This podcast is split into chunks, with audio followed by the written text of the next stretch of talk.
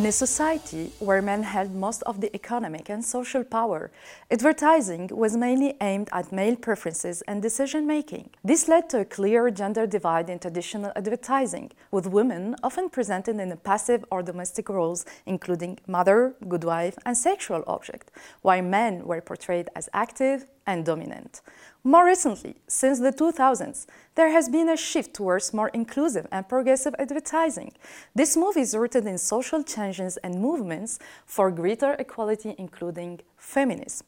In 2014, SheKnows Media invented the term femvertising, a concept which includes feminism and advertising to refer to advertising campaigns focused on women's empowerment, combating gender stereotypes, advocating gender equality, and women's independence. Beyond promoting women empowerment, Femvertising proves to be an effective strategy for brands.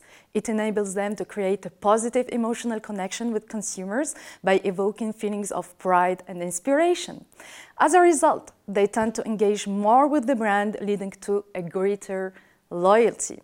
One of the first brands that have used femvertising is Dove, with its Real Beauty campaign, launched in 2004. It aimed to redefine beauty standards by featuring women of diverse shapes, sizes, ages, and ethnicities. It encouraged them to embrace their natural appearance and to see their own unique beauty.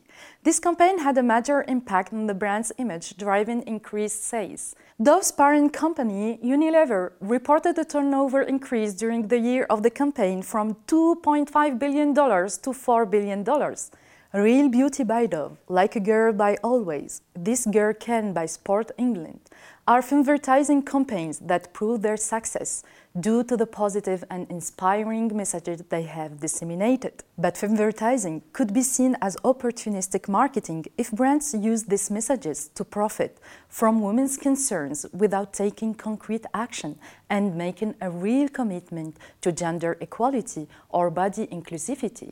Hence, a perceived lack of authenticity in advertising can lead to femwashing. In 2018, McDonald's reversed its logo on Women's Rights Day to make W like woman, claiming its feminist commitment. However, problems with the gender pay gap and gender discrimination have already been exposed within the brand. Such initiatives not only affect consumer trust in the brand, but also its reputation.